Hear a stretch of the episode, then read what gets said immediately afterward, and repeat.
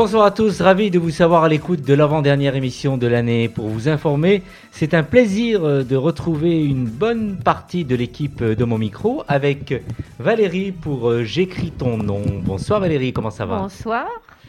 Ravi de te retrouver. Eh ben, très très très heureuse d'être là, encore plus à cette période. Alors ce soir, je vais vous présenter la sainte patronne des libraires, je nomme Adrienne Monnier. Ça va être passionnant. Par téléphone tout à l'heure, nous serons avec Éric Brulin dans Guédard euh, dans à peine une demi-heure. Et toujours avec nous euh, Annabelle Guiraud, Art pour Yel. C'est elle, justement, cette chronique dont on parle beaucoup euh, en ce moment. Bonsoir, comment ça va Annabelle? Bonsoir à toutes et tous. Eh bien, aujourd'hui, pour la dernière chronique Art pour Yel 2020, nous parlerons du premier roman de Fatima Dahas, La Petite Dernière. Heureux de retrouver aussi notre ami Thomas Kassab euh, pour un mal pour un bien. Bonsoir Thomas. Bonsoir Brahim, bonsoir à tous. Ce soir, je vous propose de tordre le cou aux idées reçues sur la grippe et la vaccination contre le Covid, et vous verrez, elles sont nombreuses, ces idées reçues. Et c'est un bonheur aussi de compter parmi nous Nicolas Rividi pour euh, son plus de l'actu. Bonsoir Nico. Bonsoir à tous et bonsoir à toutes. Ce soir, on va, on va parler... Euh, en écho à l'actualité du fantasme, du romantisme guerrier. Aïe aïe, tout un programme. Merci d'être là, euh, Nicolas. Sans tarder, on démarre avec notre fidèle Jérôme de Courcelles qui, nous fait le plaisir de, nous rendre visite avec une invitée. Bonsoir Jérôme, comment ça va? Bonsoir Brahim, bonsoir à toutes et à tous. Euh, c'est, euh, ben oui, on reçoit, comment on reçoit? Marion Aluchon.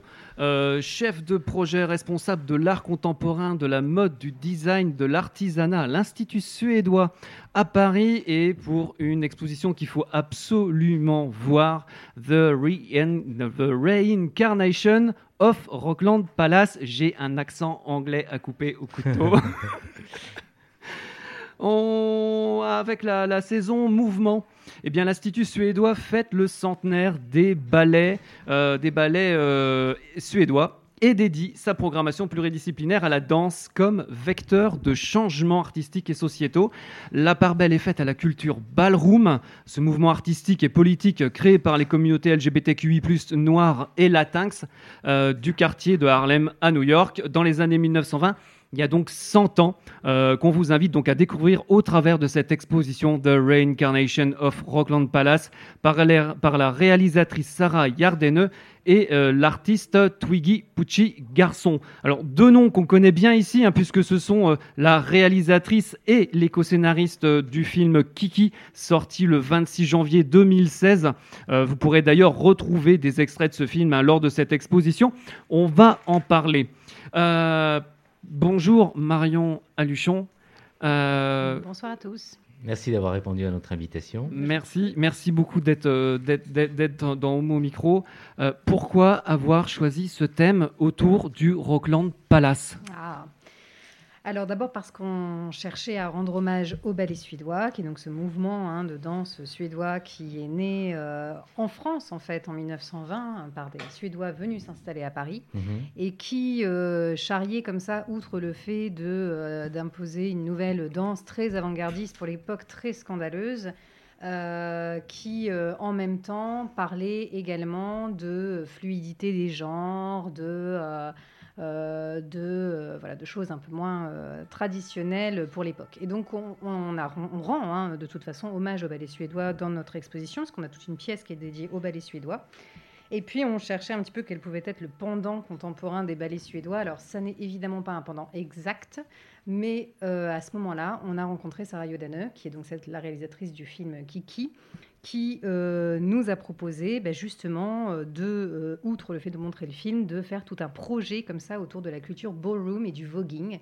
Et c'est vrai qu'on s'est dit que le voguing, parce que c'est un mouvement de danse qui est pluridisciplinaire, comme les ballets suédois, qui traite des questions de genre, comme les ballets suédois le faisaient aussi un peu à l'époque, et qui est aussi un, mouvement qui est très collectif, qui est très fondé sur le collectif, et ben on s'est dit que de fait ça pouvait ça pouvait euh, coller. Pouvez-nous rappeler un peu ce que c'était justement ce, ce monument de la culture LGBTQ+, euh, à New York, euh, que représentait justement Rockland euh, Palace? The Rockland Palace. Ouais. donc, The Rockland Palace, c'était une grande salle de bal qui était à Harlem, Mhm. qui était euh, tout à fait euh, active hein, dans les années 1920. Et donc, c'est là que se tenaient des balls euh, à la fois bah, de la communauté noire hein, qui habitait euh, Harlem, mais aussi euh, ce, cette- ce bâtiment accueillait des balls pour les travestis, des drag balls, hein, les drag queens.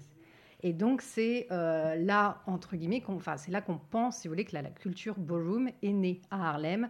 Autour, il n'y avait pas que The Rockland Palace, mais autour notamment donc, de ce bâtiment qui aujourd'hui n'existe plus, hein, The Rockland Palace. Oui, puisque c'est devenu un parking.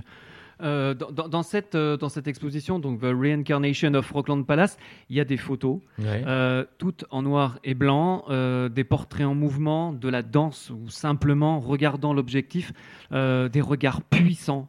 Euh, Il y a des foules sous le charme du défilé. Je, je pense à cette photo où parmi la foule, deux mains se tendent vers le podium euh, pour accueillir les, les- les artistes sur scène. Euh, un superbe choix de photos. Comment on, on fait pour choisir ces photos-là quoi Enfin, Alors, euh, donc les photos qui sont présentées à l'Institut suédois, c'est des photos qui sont très récentes en fait. C'est des photos qui datent de 2012, au moment où Sarah Yodane et Twiggy Pucci Garçon, qui travaillaient ensemble au film Kiki, ont organisé ce ball qui s'appelait The Reincarnation of Rockland Palace. Et donc c'est un grand ball qui a eu lieu en 2012 sur le parking Mhm, mhm. où se tenait avant The Rockland Palace. Donc ces photos-là, ce sont donc des photos des, euh, bah, des participants au ball. Alors elles sont en noir et blanc, mais elles sont assez, euh, elles sont assez récentes. Euh, et euh, bah, voilà, ce qu'on a voulu montrer, c'est un peu bah, une, un panorama de, des participants à ce euh, de The Rockland Palace en alternant des portraits et en même temps des photographies des vogueurs en pleine danse. On peut être surpris aussi par l'ambiance du lieu d'exposition. Pourquoi avoir mis cette expo dans des pièces sombres? C'était pour rendre le côté un petit peu théâtral. Ouais. et aussi euh, pour faire un clin d'œil à cette ambiance de la nuit, euh, qui est euh, donc souvent le moment où les balls se tiennent, euh, hein, plus, que dans la, plus que dans la journée. C'était un peu l'idée. Et puis le, les, les photographies donc, sont en noir et blanc, et donc on avait envie de mettre en avant ce, ce contraste de couleurs, et on trouvait qu'une ambiance un peu sombre pouvait justement le, le mettre le, le lieu en, en valeur. Jérôme Euh, on va parler du film. Alors, les images sont issues du film Kiki, on, l'a dit, réalisé par Sarah Jordaneux. Euh, ce film de 94 minutes, c'est un voyage à travers la scène new-yorkaise, euh, rythmé par une excellente bande originale signée McHugh. Comment s'est fait le choix des extraits? Alors, en fait, c'est pas tout à fait ça. Les, ex- les, les, les- pardon, les images que vous voyez projetées dans l'exposition ne sont pas extraites de Kiki. Ah, d'accord. Non. Ok, Alors, autant il- pour moi. Il y a des, euh, des passages du ballroom qui sont dans Kiki, Mhm. mais ces images-là sont des images qui ont été prises au moment du ball et qui ne documentent que le ball, D'accord. Tout comme les photos. d'accord. Et euh, enfin, en tout cas, euh, excellent choix. J'ai vu quelques extraits moi de, de, de, de, de- de- de ces vidéos et euh, franchement, euh, c'est c'est c'est de la transe. Enfin, c'est c'est un truc de fou. Enfin, c'est c'est- c'est magnifique quoi. C'est on, on rentre dedans. Franchement, il faut vraiment aller voir. Et alors justement, en attendant le 7 janvier, on espère bien sûr la, la réouverture euh, des salles d'exposition. Et on peut voir quand même cette exposition sur le net, euh, sur le site euh, Absolument, euh, nos médiateurs ont réalisé une visite guidée de ouais. cette exposition, donc euh, vous pouvez la voir euh, quand vous voulez. sur le site de l'Institut suédois. Voilà, Ouais. exactement, www.institutsuédois.fr. c'est ça. C'est ça. Euh, on a parlé des photos, on a parlé du film. Euh, quand on pourra se rendre donc à l'Institut suédois, alors euh, c'est aussi euh, en, visio. hein, puisque ce sera sur Zoom, Euh, il y aura euh, la création d'un nouvel événement euh, performatif sous forme d'un ball franco-suédois-américain euh, avec deux workshops Runaway et Voguing en anglais, euh, mais aussi avec des rencontres avec des personnalités américaines, euh, françaises et suédoises. Euh, Est-ce que vous pouvez nous en dire un peu plus? Oui, bah, ça vient clôturer un petit peu notre saison qui à la base était censée se terminer le 10 janvier, mais que finalement on, on- dont on repousse la fermeture au 15 février, les- comme ça, histoire de pouvoir laisser le, autant, temps aux Ouais. gens d'aller euh, voir l'exposition. Donc on a eu plusieurs euh, projections aussi du film Kiki. La dernière, ce sera le 7 janvier en digital. Et puis donc, on va avoir une rencontre avec Sarah Yoderne, Twiggy, petit garçon, Michael Robertson, qui est une grande figure de la culture ballroom américaine, et Lacindra Ninja, qui est une grande figure de la scène aussi voguing, euh, disons new-yorkaise, mais qui, euh, elle, est ensuite venue à Paris. Euh, donc ça, c'est le 7 janvier aussi. Le 8, donc les workshops runway et voguing par deux stars du voguing américain. Et puis, donc, le 9 janvier à 19h, tout est en streaming vu les conditions, mais donc on accueillera un grand ball qui s'appelle Passé, Présent, Futur, qui a été créé spécialement pour nous par Sarah Yodane et Twiggy Pucci Garçon, qui, euh, donc, vous l'avez dit, hein, rassemblera des Suédois, des Français, des Américains. Et euh, je vous invite à lire le texte qu'ils ont créé euh, sur, le, sur ce ball, qui est un ball qui tente comme ça de faire euh, se rencontrer le passé, de revenir aux origines, aux origines euh, notamment africaines hein, de, la, de la culture ballroom, et euh, le faire, faire converser le passé, le présent et le futur sous la forme de l'afro-futurisme. Est-ce que vous savez un peu comment se développe le voguing en France? Est-ce que vous avez une idée des échos euh? Alors euh, oui, d'après ce que, d'après ce que j'en sais, c'est une scène qui est très active, qui est Mhm. très très vivante, et après, après New York, on a tendance à dire que la plus grande scène, c'est Paris. Ah oui Ouais. Et qui s'intéresse justement au voguing en règle générale en France Est-ce que vous savez aussi euh, Bah, J'imagine les mêmes communautés, à savoir ouais, les communautés ouais. euh, LGBT, noires et, et latinx. Un des grands noms de la scène française, c'est euh, Kiddy Smile, mhm. euh, qui euh, sera d'ailleurs le DJ de notre, de notre ball. Euh, et puis, bah, voilà, plein d'autres, hein, comme la Simbra Ninja. Merci. Vous nous rappelez le- l'adresse de votre site internet? Oui, www.institutsuédois.fr. Merci beaucoup. Alors, hein, c'est une exposition vraiment à aller voir. C'est entrée libre. C'est donc jusqu'au 14 février 2021 à l'Institut suédois, 11 rue Payenne, 75 003 Paris, métro Saint-Paul. Euh, et euh, ben, en attendant, euh, compte tenu de la situation sanitaire, www.institutsuédois.fr. Merci Marion Merci Luchon. beaucoup. À très bientôt. On va prendre une photo avec vous.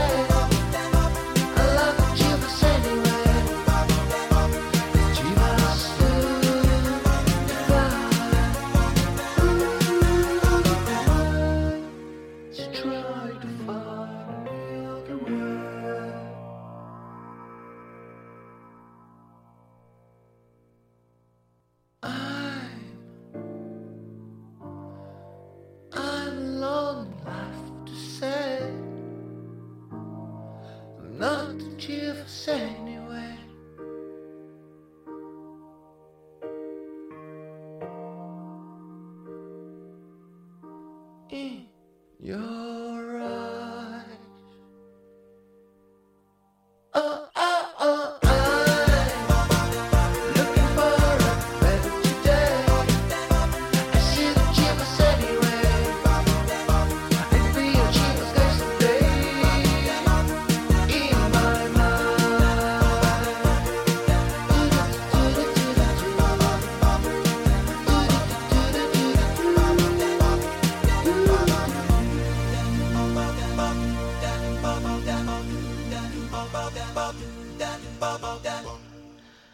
On poursuit ce rendez-vous à mon micro podcast, euh, l'émission qui se prend au mot avec Annabelle pour Art pour Yel.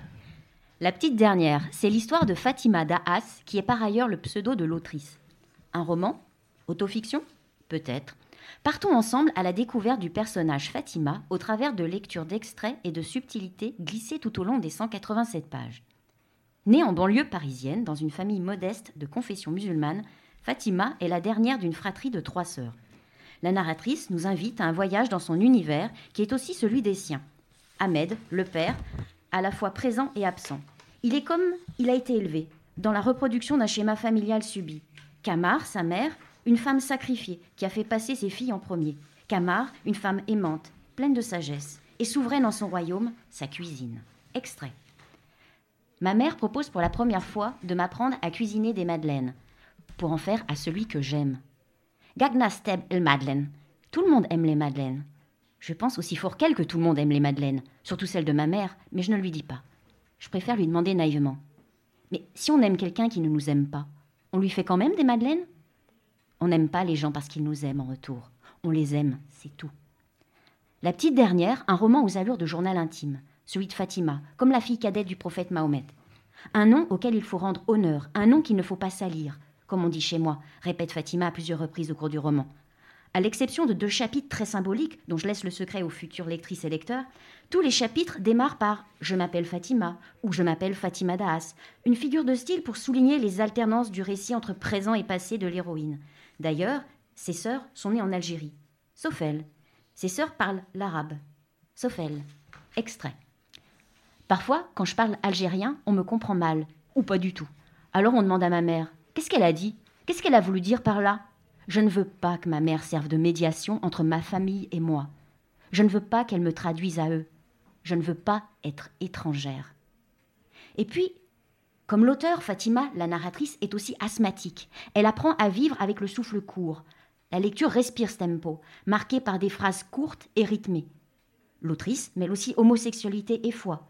Elle se joue également à écrire en différentes langues, français, arabe, anglais, pour surligner l'apport identitaire de chacune et ce qui fait sa différence. Fatima doit prouver sa valeur, partout, tout le temps, même dans les lieux élitistes. En classe préparatoire, par exemple, Fatima se fait humilier par son professeur d'espagnol. Extrait du dialogue entre Fatima et l'enseignant insinuant qu'elle n'est pas à sa place. Ok, très bien. Qui vous a aidé? Je commençais à fatiguer, mais j'ai quand même répondu. J'adore l'espagnol. J'avais 18 de moyenne l'année dernière et j'ai eu 16 au bac. Puis j'ai réalisé que prouver, démontrer, me rendre légitime, montrer ce que je valais, n'était pas le lot des autres élèves qui étaient à l'intérieur au chaud. Personne n'avait argumenté pendant 10 minutes en t-shirt dans le froid pour prouver qu'il avait bien mérité un 17 sur 20.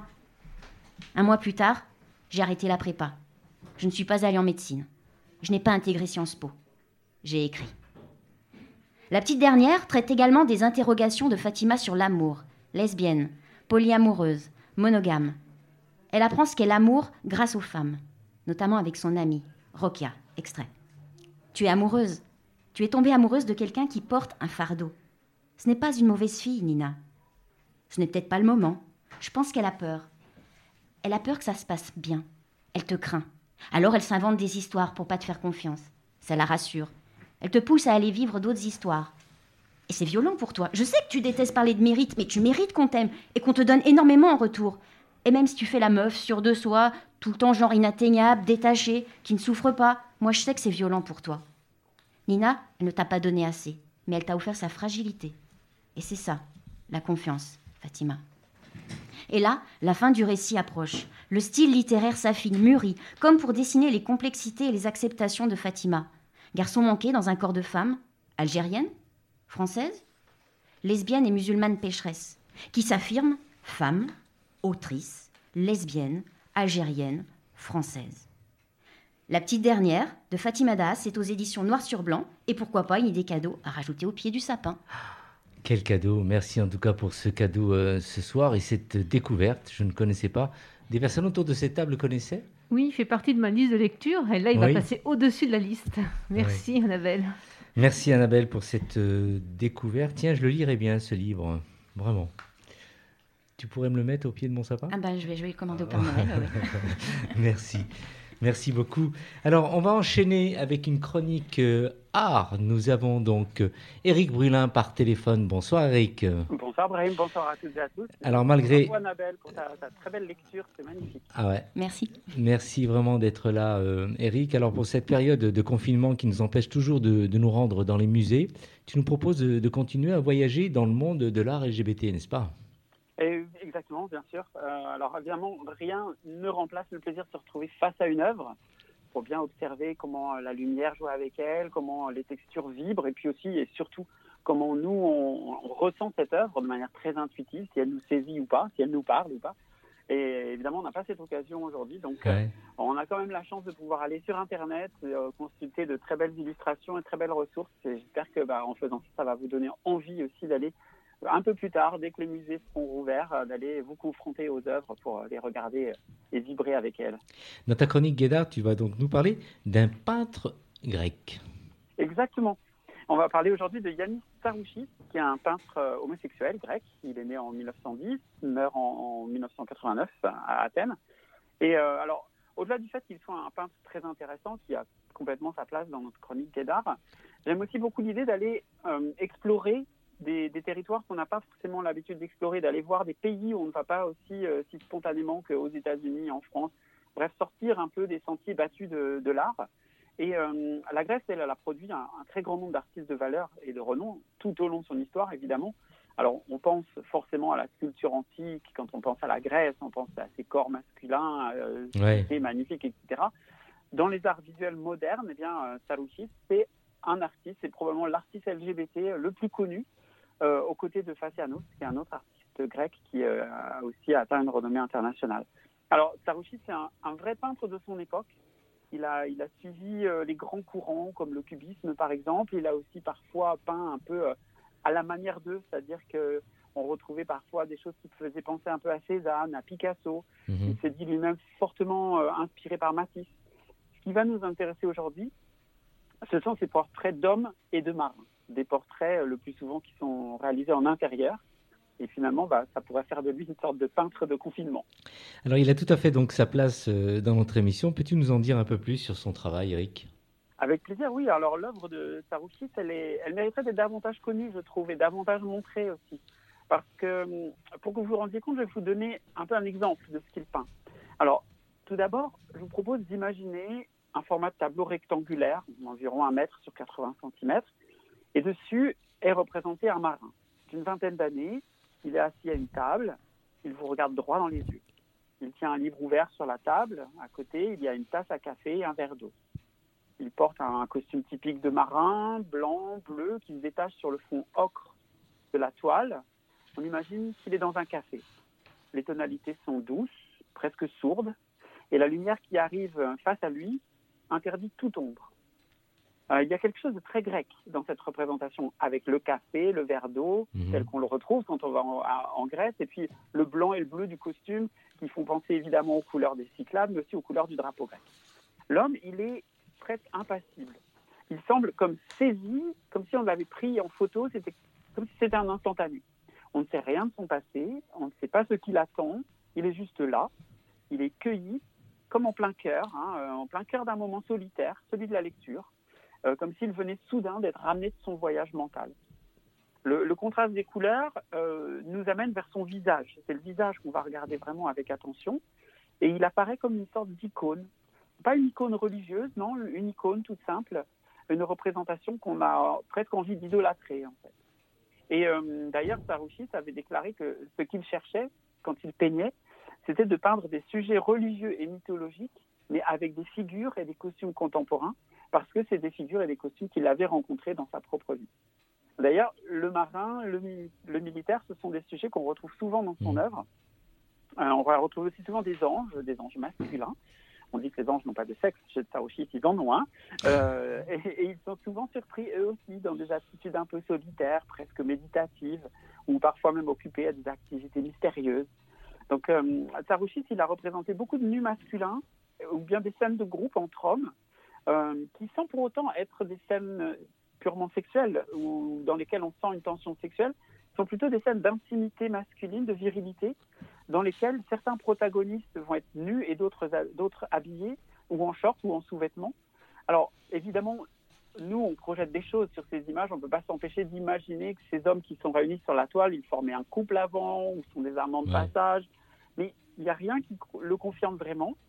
Et puis, il y a évidemment de très belles toiles de rêveurs, éveillés ou endormis, dont les, chants, les, les songes sont peuplés de, de beaux anges qui semblent veiller sur leur sommeil ou peut-être être le fruit de leur fantasme. Ça, on ne sait pas. C'est un peu à nous d'en décider. Ouais. Alors, quel a été son, son parcours et comment en était-il arrivé à, à peindre ce type de, de sujet? Alors déjà, c'est un peintre qui a grandi dans une famille plutôt aisée, une famille qui aimait beaucoup la France. Et il a étudié aux Beaux-Arts d'Athènes entre 1929 et 1935, euh, dans un atelier où il a appris la peinture euh, byzantine et l'art de l'icône, donc un art presque religieux. Euh, D'ailleurs, ça se sent, hein, comme je vous l'ai dit, dans son œuvre ultérieure, parce que ces modèles sont souvent représentés comme des icônes, même si c'est pas une palette aussi dorée que celle qu'on voit dans les églises grecques notamment. Mais l'emploi d'une couche de marron en dessous de la peinture qui, qui va ensuite étaler crée une, tonalité un peu mate qui fait vraiment penser à, des icônes. Euh, il a aussi étudié l'architecture, les costumes populaires, et donc ça on le voit beaucoup dans sa façon de peindre euh, les marins, les soldats. Et puis euh, c'est vraiment devenu au fil de l'eau un, un artisan du retour artistique de la Grèce, de l'esprit de la Grèce, une Grèce contemporaine, pas la Grèce antique, une Grèce qui pourrait être fière de se forger sa propre identité, une identité moderne, mais sans tomber dans le nationalisme. C'était vraiment quelque chose d'important pour lui, et euh, parce qu'il voyait vraiment la Grèce comme un pays à mi-chemin entre l'Orient et l'Occident, et il voyait d'ailleurs aussi sa peinture un peu de la même manière, à mi-chemin entre le dessin et la couleur. Ensuite, à partir de hum, 1935-36, il est parti à Istanbul, puis à Paris, en Italie. Il a voyagé, il s'est initié à l'art de la Renaissance, à l'impressionnisme. Il s'est un peu frotté à ses contemporains. Euh, il a rencontré des grands noms comme Giacometti, Matisse. Et puis, en- il est rentré en Grèce après, et c'est là qu'il a commencé à exposer. Malheureusement pour lui, en 40, eh bien, il a dû évidemment s'interrompre parce qu'il a été appelé à combattre euh, dans la guerre contre les Italiens, qui étaient euh, ceux qui assaillaient la Grèce à ce moment-là. Euh, ça a été une pause qui finalement a été une source d'inspiration, puisqu'on le voit après, il a, retiré beaucoup d'images de cette période, beaucoup d'images de, de marins encore et de militaires. Et c'est cette virilité euh, euh, militaire qui l'a beaucoup marqué. En 51, eh bien, il commence à s'exporter avec des expositions à Paris, à Londres. En 58, il fait la Biennale de Venise. C'est vraiment un, moment extrêmement important. Puis à partir de 67, il va déménager à Paris, euh, une ville qui lui plaît énormément, mais c'est aussi un moyen pour lui de fuir la dictature qui s'installe en Grèce, qui va durer pendant sept ans. Euh, en France, il a un grand succès et euh, notamment en 1980, il y a une grande exposition personnelle qui lui est réservée, organisée pour lui au Grand Palais. Donc c'est vraiment un artiste qui a eu euh, un écho très fort en France. Ce qu'on sait moins, c'est qu'il a aussi travaillé pour le théâtre, euh, le théâtre national, euh, l'opéra, alors euh, des scènes en Grèce, mais aussi euh, le Covent Garden à Londres ou le théâtre national populaire à Paris. Donc euh, vraiment un artiste assez complet. Alors, ces œuvres dont tu nous as parlé et décrit euh, ont dû quand même choquer à l'époque, non? Alors oui, oui, bien sûr. Euh, même si la plupart de ces œuvres ne sont pas euh, ouvertement euh, homosexuelles, il n'y a pas de sexualité en tant que telle dedans. Euh, elles, elles rentrent dans l'intimité masculine. On voit la virilité vraiment à, nu, et puis il y a une, une camaraderie qui est quand même un peu chargée d'un trouble sensuel au sein de l'armée ou de la marine. Et évidemment, ça a soulevé des protestations. Alors d'ailleurs, il a une œuvre qui s'appelle Marin assis et nu couché. Donc pour vous la décrire en deux mots, c'est vous voyez un, un homme qui est nu, euh, allongé sur un lit, et à côté de lui, il y a un, il y a un marin, habillé en marin. Et euh, évidemment, la juxtaposition des deux, elle interpelle. C'est un tableau qui date de 48, et il a été euh, retiré du palais des expositions du centre d'Athènes le dernier jour d'exposition, Ah. euh, parce que euh, la police le trouvait injurieux euh, à l'attention des forces armées grecques.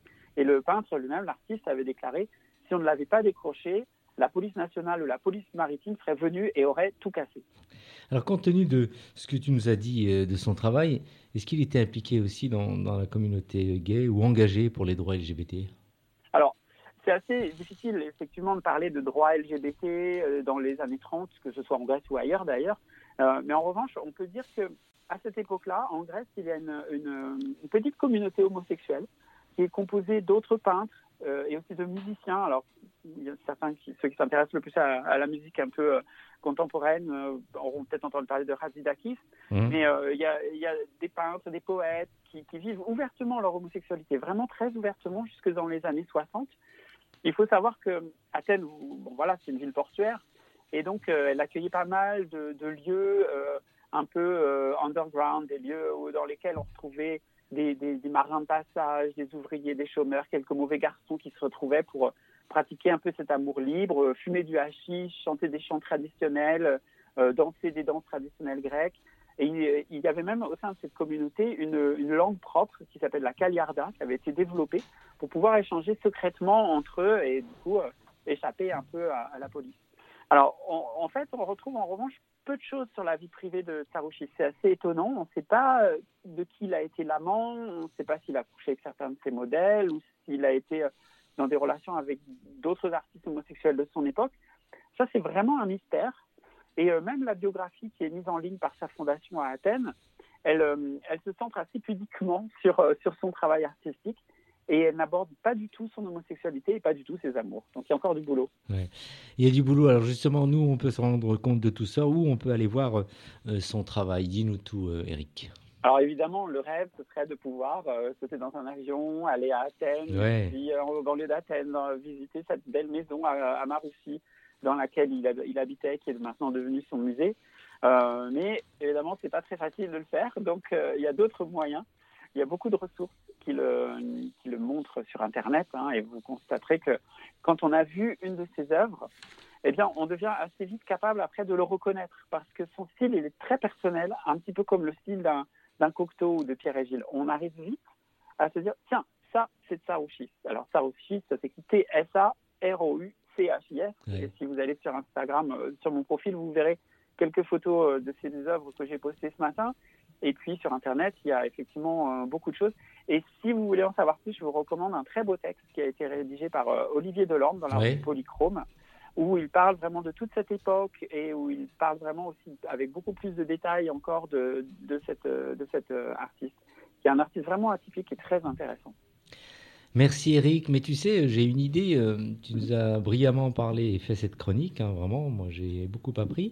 Tu pourrais organiser un voyage où on pourrait partir toute l'équipe euh, au Mot Micro euh, euh, l'été prochain en Grèce? Qu'est-ce ah, que tu en ça penses? plaisir, Hein? ça serait Ouais. sympa.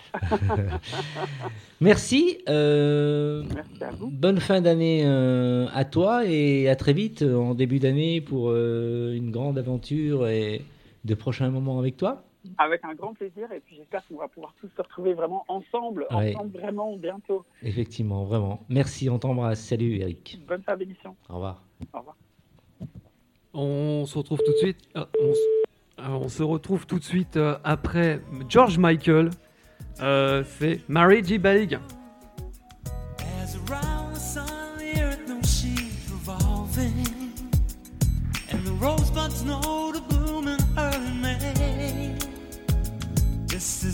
is love's a cure. You can rest your mind assured that I'll be loving you always. As now can't reveal the mystery of tomorrow. But in passing, we'll grow older every day. Just as honest,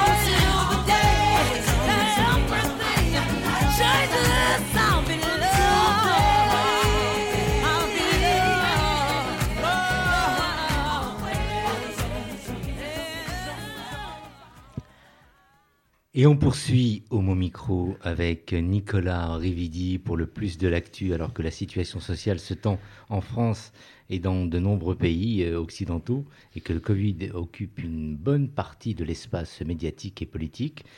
On va parler d'un sujet euh, Connexe. connexe, mais peu abordé, euh, le romantisme guerrier. C'est quoi ça?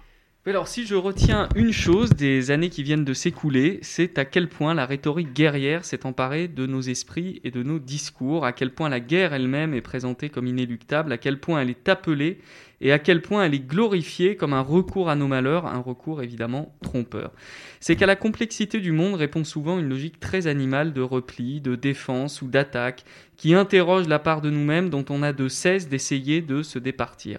C'est dans cet instable que se trouve la corde sensible qui nous incite à voir dans la violence une issue, la seule issue en fait. Car à moins d'être complètement idiot, ce qui, euh, dans certains cas, n'est pas à exclure, personne ne veut réellement être confronté à la guerre. L'histoire nous renseigne de la meilleure des façons à ce sujet, la guerre c'est la mort, et pas qu'un peu, d'autant que le temps des affrontements entre quelques hommes d'armes dans des terres lointaines est révolu, et que la guerre moderne n'a de chirurgical que le nom, puisqu'elle atteint civil comme militaire. Pourtant, de Macron au gilet jaune, en, passant par l'ensemble du spectre politique, comme réponse au moindre sujet, et le Covid en particulier ces temps-ci, le champ lexical de la guerre est souvent présent dans une bouillie verbale qui dit tout du fantasme à l'œuvre. L'éventualité de la guerre est paradoxalement une valeur refuge, quelque chose d'immuable auquel certains se raccrochent. C'est aussi un élément de repère entre le bien et le mal, bref, l'irruption de la morale la plus basse à l'heure du trouble. Plus que sur la peur, c'est sur la fascination que l'on joue ici. Mais d'où peut donc provenir réellement cette fascination euh, martiale et morbide? J'imagine que si la réponse était si simple, je n'aurais pas à poser la question, et que dans ces conditions, la guerre pourrait même n'être qu'un lointain souvenir. J'avancerai alors l'hypothèse d'un rapport perturbé à la fiction. Soyons clairs, que les humains aient envie de se mettre sur la gueule pour résoudre des problèmes que le temps finit toujours par admettre comme mineurs, ce n'est pas une nouveauté. En revanche, la motivation pour le faire a pu évoluer au cours du temps.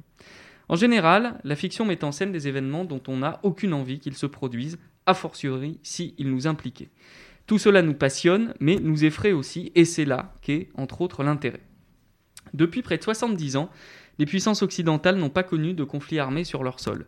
Il y a eu bien- sûr des luttes armées sporadiques du terrorisme, mais rien qui s'approche, dans sa caractérisation du moins, d'un conflit entre États avec une implication forte de la population malgré elle. À ce cumul d'années de paix répondent les vestiges de la guerre qui s'éteignent dans le flot de la pensée. Ces souvenirs traumatisants, qui sont finalement aussi fragiles que des dessins sur le sable s'effaçant au ressac, L'amnésie, incontournable, n'est pas totale. En effet, ne reste de la guerre que les exploits, les faits d'armes, les gloires permanentes ou éphémères, supplantent les larmes et la douleur. Le sang sèche vite sur les plastrons victorieux et, de ce retournement de l'histoire au bénéfice des survivants, s'échappe un parfum amer d'héroïsme et de romantisme. Viennent alors les temps des récits, comme avant eux les temps des chansons de gestes. Notre génération, qui, avec celle de nos parents, n'a jamais connu la guerre, s'est retrouvée bercée par les récits de guerre. Histoire haletante de héros virils, entrecoupés trop rarement par des récits d'horreur. Cette fantasmagorie n'est pas neutre. On voit par exemple aux États-Unis comment le cinéma a créé un imaginaire dans lequel les armes font partie intégrante de la vie quotidienne. Ceci étant posé, il serait simpliste de faire porter à la fiction la seule responsabilité de la situation, ce serait omettre l'incapacité de nombre de nos congénères à différencier convenablement la fiction de la réalité. Alors, par rapport au contexte actuel en France, on constate que la fiction martiale s'est emparée de la réalité. Le fantasme de guerre est partout, porté par une partie de la bourgeoisie biberonnée au récit héroïque. Qu'ils enfilent un gilet jaune, s'habillent en noir des pieds à la tête, portent l'écusson du maintien de l'ordre, défilent en commande car le 14 juillet, coucou Manu, s'excitent devant Hold Up, t'expliquent que les Illuminati je ne sais quoi, tout cela correspond à une incapacité flagrante à se départir de la fiction, c'est-à-dire à camper des personnages que nous ne sommes pas. Macron n'est pas un chef de guerre, ni les Black Blocs des héros de la Révolution. Les complotistes qui se grattent les couilles ou la chatte pendant des heures devant YouTube ne sont pas des justiciers d'Hollywood. Les flics, tout armés qu'ils soient, ne sont pas des super soldats en mission. Les politiques en rate de public, je vous rappelle qu'ils se grattent l'entrejambe devant YouTube, qui parlent matin, midi et soir de guerre civile, ne sont pas les lanceurs d'alerte pacifistes des épopées fantastiques. Ces générations qui n'ont pas connu la guerre se l'inventent. Ils le font parce que c'est sans risque ou presque. Ils fermeraient sans doute bien gentiment leur gueule si d'aventure le malheur nous frappait à nouveau, mais dans l'immédiat, ils se prennent à rêver d'être les héros de leur story Instagram. On joue à la guerre, et c'est terrible. Et alors, et le plus de l'actu ce soir, Nicolas? Eh bien, un maître Jedi bien connu a dit Personne par la guerre ne devient grand. On pourra me reprocher la mièvrerie du propos, il l'est, mais il a le mérite de poser l'idée que l'héroïsme est ailleurs et le romantisme aussi. Je refuse de laisser aux belliqueux de tout poil l'opportunité de dessiner pour nous un monde irrespirable. Il faut fuir la guerre comme la peste en son temps, la fuir et le dire. Nous devons être des déserteurs et plus seulement des soldats au repos.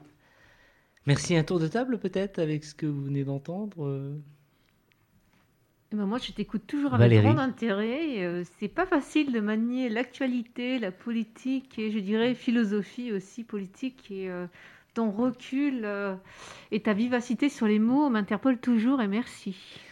Merci en tout cas pour cette chronique euh, toujours un peu, on va dire, révolutionnaire, non? Oh, je suis pas du tout Non, révolutionnaire, hein, tu sais. Je rentre, je m'assois dans mon canapé, j'allume la télé, euh, franchement. Est-ce que tu te grattes? Je me gratte le. Oui, aussi. Oui, oui, oui. oui, oui. Merci. Valérie, tu gardes la parole pour un, peu de poé- poésie. Eh bien voilà, aujourd'hui j'écris le nom d'Adrienne Monnier.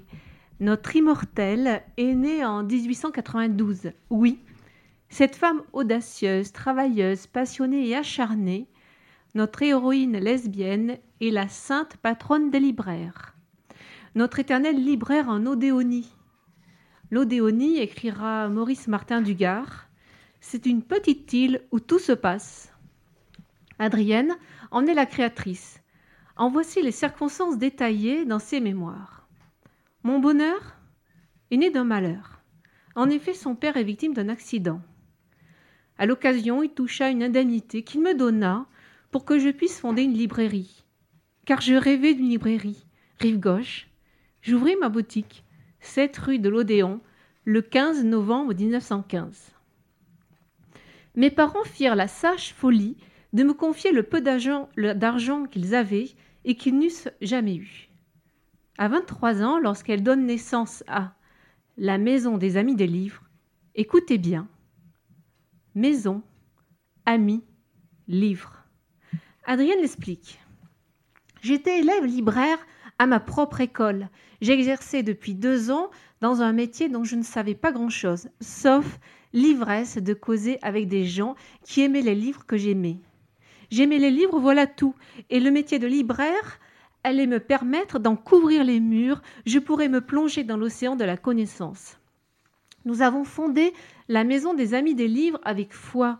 Chacun de ces détails nous semble correspondre à un sentiment, une pensée. Une boutique nous paraît une véritable chambre magique.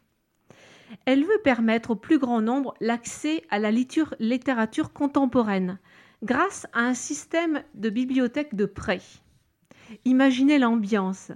Inutile de citer tous les noms Oui, vous les connaissez. Ce sont les grands écrivains de l'entre-deux-guerres.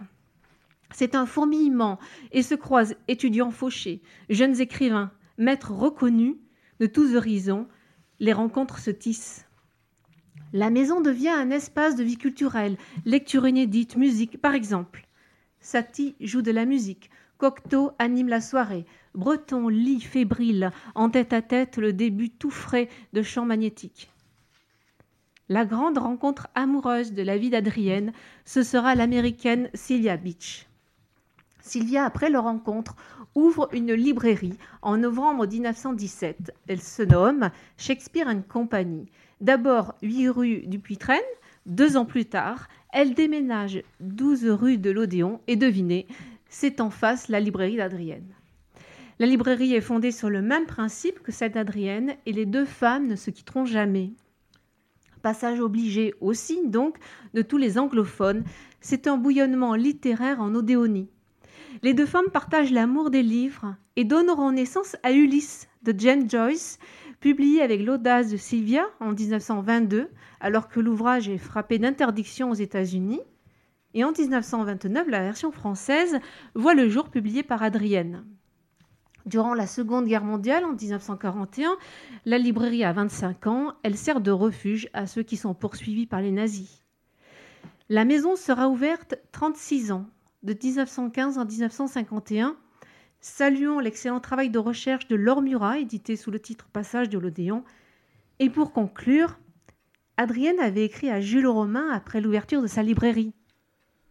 Il y a aux 7 rue de l'Odéon une librairie qui aime vos œuvres. Et il écrira après sa mort survenue en 1955 Elle était mystérieuse comme tout le monde, selon la parole de Metterlink, mais sensiblement plus que tout le monde. Merci Valérie.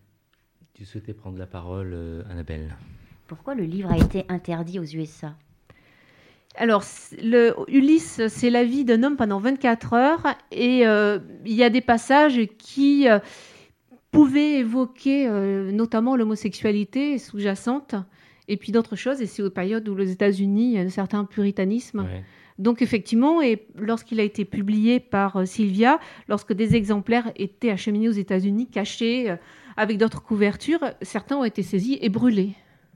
Mais par contre, ça a été publié en France. Alors, en France, on n'a pas vu la subtilité ou Mais en France, c'était, c'est quand même davantage le pays de la liberté euh, par rapport Mhm. à la liberté d'expression. Ouais. Et il n'y avait rien d'outrageant non plus. On en a vu d'autres.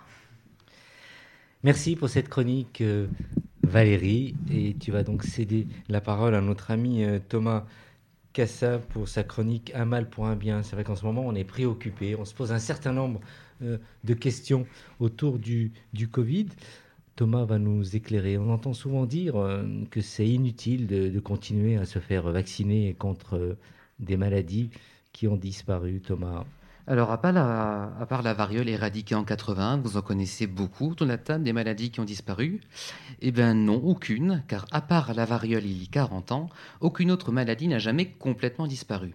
Dès qu'on se relâche, certaines maladies considérées à tort comme oubliées émergent à nouveau et reviennent sur le devant de la scène, à l'image de la coqueluche qui émane ça et là dans certaines villes ou régions d'Europe. On peut aussi citer la diphtérie en Russie ou encore la poliomyélite, avec la facilité que l'on a à se déplacer, bon, peut-être pas en ce moment encore, on est un petit peu confiné, eh ben, les virus et les bactéries circulent dans notre monde et peuvent faire ressurgir des maladies qui sont de l'autre côté de la Terre. Alors, autre idée reçue, euh, on ne sait pas vraiment euh, ce qu'il y a dans, dans un vaccin. Ça, je l'ai entendu, on l'a entendu. Les vaccins sont les médicaments les plus contrôlés et vérifiés au monde, en incluant les médicaments dérivés du sang et les poches de sang pour transfusion. Le process de fabrication des vaccins est aussi poussé que leur protocole de contrôle. Petite devinette autour de la table sur le temps complet de fabrication d'un vaccin. Combien de temps en pourcentage est consacré au contrôle à votre avis? Quel est le temps en pourcentage consacré au contrôle? Moi, je sais pas, 80%. on est dans ces eaux-là. 70% exactement, 70% du temps de production du vaccin est consacré au contrôle. Est-ce que vous en connaissez beaucoup d'autres entreprises qui passent presque les trois quarts de leur temps à contrôler? Moi non. Alors, qu'en est-il exactement aussi de- des sels d'aluminium euh, contenus euh, dans des vaccins? On entend souvent, par exemple, parler des, de ces toxines, euh, dis-nous. Alors on a deux manières d'ingérer l'aluminium déjà, par la vaccination ou par l'alimentation. euh, car naturellement, bon nombre de denrées alimentaires contiennent de l'aluminium. Grosso modo, au cours d'une vie, en moyenne, on consomme 330 mg d'aluminium. 330. J'ai additionné, si l'on fait tous les vaccins du calendrier vaccinal, tous, on arrive à 0,004 mg. On ingère donc 82 000 fois plus d'aluminium par l'assiette que par l'aiguille. Ouais. Cette dose infinitésimale de 0,004 mg a fait d'ailleurs l'objet de dizaines d'études internationales et d'une innocuité la plus folle. Pour certaines maladies, euh, c'est plus risqué, par exemple, de se faire vacciner que de tomber euh, malade, comme par exemple euh, la grippe. Alors, aucun médicament tel qu'il soit n'est dénué d'effets indésirables potentiels.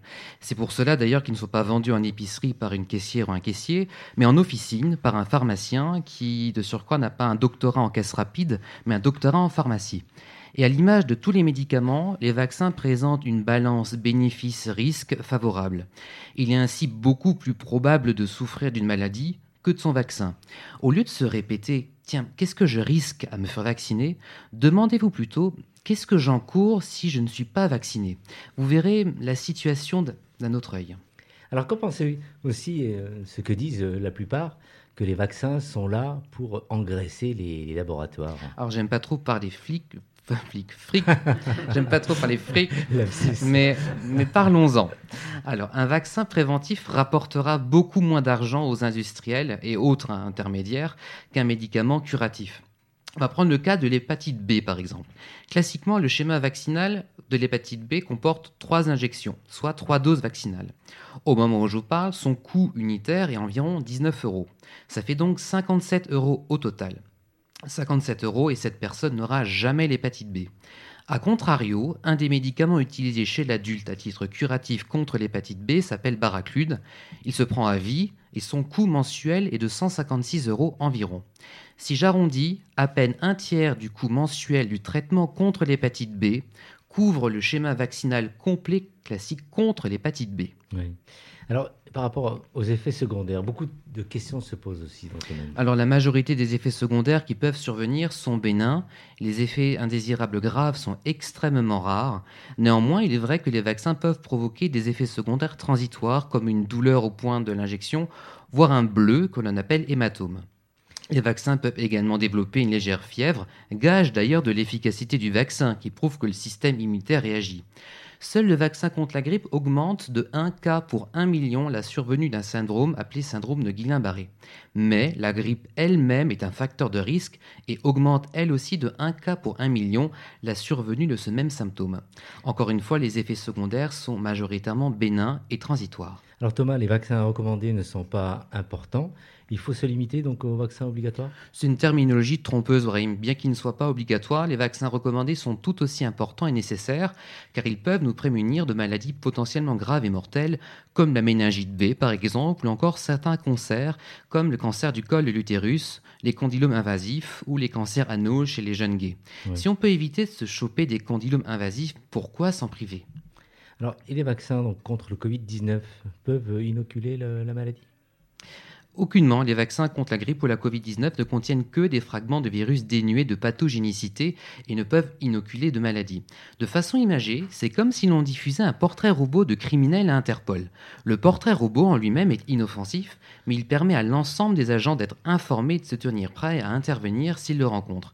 Quant au vaccin contre la Covid-19, il, fait partie des vaccins dits à ARN. Ici, on inocule au patient une sorte de, de mode d'emploi pour fabriquer des fragments du virus inoffensif à l'image des cibles d'entraînement au stand de tir. Ainsi, lorsque l'organisme croisera le véritable virus par la suite, il saura se défendre contre lui. Alors, en parlant de la Covid-19, alors pourquoi injecter de l'ARN justement? Pourquoi euh, un vaccin plus classique, je dirais L'idée d'un vaccin, Brahim, est toujours la même. Apprendre à l'organisme à reconnaître un agent pathogène pour qu'il produise une réponse immunitaire. Même si leur technologie est différente des vaccins habituels, les vaccins ARN utilisent ce même principe. En général, on injecte dans l'organisme un virus inactivé, voire un petit morceau de celui-ci pour déclencher une réponse. Avec les vaccins de Pfizer et Moderna à ARN, on injecte un bout d'ARN du virus dans ce même but. L'organisme lui-même, stimulé par ces brins d'ARN, va produire des protéines inoffensives du virus. Celles-ci entraînant alors la production d'anticorps. Merci euh, Thomas Kassab. Alors Thomas Kassab, futur ministre de la Santé. hein. Future Roselyne Bachelot. Voilà. Merci, bah, c'est en tout cas rassurant. Moi je me posais un certain nombre de questions. Eh bien écoute, euh, je crois que je vais me faire vacciner. Et euh, en France ça démarre? Il n'y a pas de date pour le Il y a moment. pas de On date. n'a pas de date officielle. euh, on est dans l'attente. Ouais. Une question de... Juste une question, Jérôme parce que je l'ai entendu à plusieurs reprises euh, par plusieurs personnes. Combien de temps en moyenne on met pour faire un vaccin? On met en moyenne entre un an et un an et demi. C'est les techniques habituelles que l'on a. Par exemple, si on prend le, le- comme exemple la grippe, la grippe mute chaque année. On arrive à le produire en un an. Donc on est dans les temps entre un an et un an et demi. D'accord. Merci de nous avoir euh, éclairés euh, pour toutes ces informations euh, rassurantes, euh, Thomas. Nous allons terminer cette émission, donc c'est une période de Noël où nous allons nous offrir des, des cadeaux. Et tu as une spéciale euh, promo, euh, Annabelle Idée cadeau à prix promo. À l'arrivée des fêtes, Laurent Baudouin, que nous avions reçu le 15 juin dernier, propose aux auditrices et auditeurs d'Homo Micro une offre spéciale sur ses deux derniers ouvrages à tonalité homo-érotique orientale. Le premier, À l'Est des Roses, pour 15 euros, frais port 8 euros. Et le deuxième, Les dires des nuages qui pleurent, ou l'histoire de Taïb et Tahir, qui a été sacré prix du roman gay, catégorie essai pour 10 euros, frais de port 6 euros. Alors pour commander, c'est très simple, vous adressez un mail à Baudouin Laurent, Baudouin, B-A-U-D-O-I-N, du 6, Laurent, arrobase, wanadoo.fr. Merci Annabelle pour euh, cette promo. Et on salue au passage euh, Laurent euh, Baudouin. Qu'aimerais-tu recevoir comme cadeau de Noël, Valérie? Bon, ben, moi, je suis très très friand de livres. Vous Ouais. commencez à me connaître. Ouais. Et toi, Thomas? Oh, de revoir mes familles et amis, ça, je pense Ouais. que ça serait un beau cadeau de fin d'année. C'est bien et joliment dit. Toi, Nicolas? Je vais être vulgaire. Il va être vulgaire. Ah non Dis-nous, tu vas être vulgaire. Alors, dis-nous, on est en fin Bah d'année, non, non, dire, c'est, pas voilà, c'est euh, un peu, un peu comme ce que disait Thomas, revoir les gens, revoir les amis. Ouais. C'est vrai que les temps sont un peu difficiles. Moi, je suis pas sans doute le plus à plaindre parce que j'ai la chance de pouvoir aller au boulot Ouais. euh, tous les jours parce qu'on peut pas faire de télétravail. Mais bon, voilà, je me mets à la place de tout un tas de gens dans ce pays qui se retrouvent enfermés entre quatre murs et Ouais. bon voilà quoi. Annabelle, le plus, beau- plus beau cadeau que tu aimerais recevoir euh, Euh, en fait, c'est, c'est d'aller au bord de la mer. Ah oui. Voilà, tout simplement. Et moi, le plus beau cadeau, ce serait de vous retrouver à la rentrée. Tout simplement. Ah ouais. Oui, L'abonnement oui. L'abonnement Grindr. C'est de vous retrouver Premium. à la rentrée. C'était donc euh, l'avant-dernière émission de, de l'année. Et la semaine prochaine, donc, nous aurons donc la dernière. Et ce sera quoi comme sujet, euh, Annabelle? Eh bien, c'est un Homo Micro spécial autour des 25 ans de Tétu. Alors, à cette occasion, nous aurons le plaisir de recevoir Didier Lestrade, créateur de Tétu, Romain Burel, le directeur du magazine Tétu, et Christophe Martet, directeur de comité et ancien de Tétu. Sans oublier l'intervention de Didier Roth-Bétoni pour un tour d'horizon des magazines LGBT d'hier et d'aujourd'hui, ainsi que le chanteur Queeramar pour son premier single Ready to Dance. Merci pour ce rendez-vous. Ce sera donc la dernière de, de l'année. D'ici là, bien écoutez, euh, on vous souhaite une bonne semaine. Passez de très très bonnes fêtes euh, en famille. euh, Reposez-vous et on vous souhaite plein de bonnes choses. Merci à notre ami Jérôme d'avoir assuré la, la technique euh, ce soir. C'est un réel plaisir. Ah. C'est un réel plaisir d'être, de vous avoir retrouvé. Et puis moi, mon cadeau, eh ben, en fait, c'est de partir ouh, loin, en Grèce, en Slovaquie, euh, voilà, au soleil. Merci d'avoir voir tout le monde. Merci d'avoir été à l'écoute. On vous embrasse. À très vite.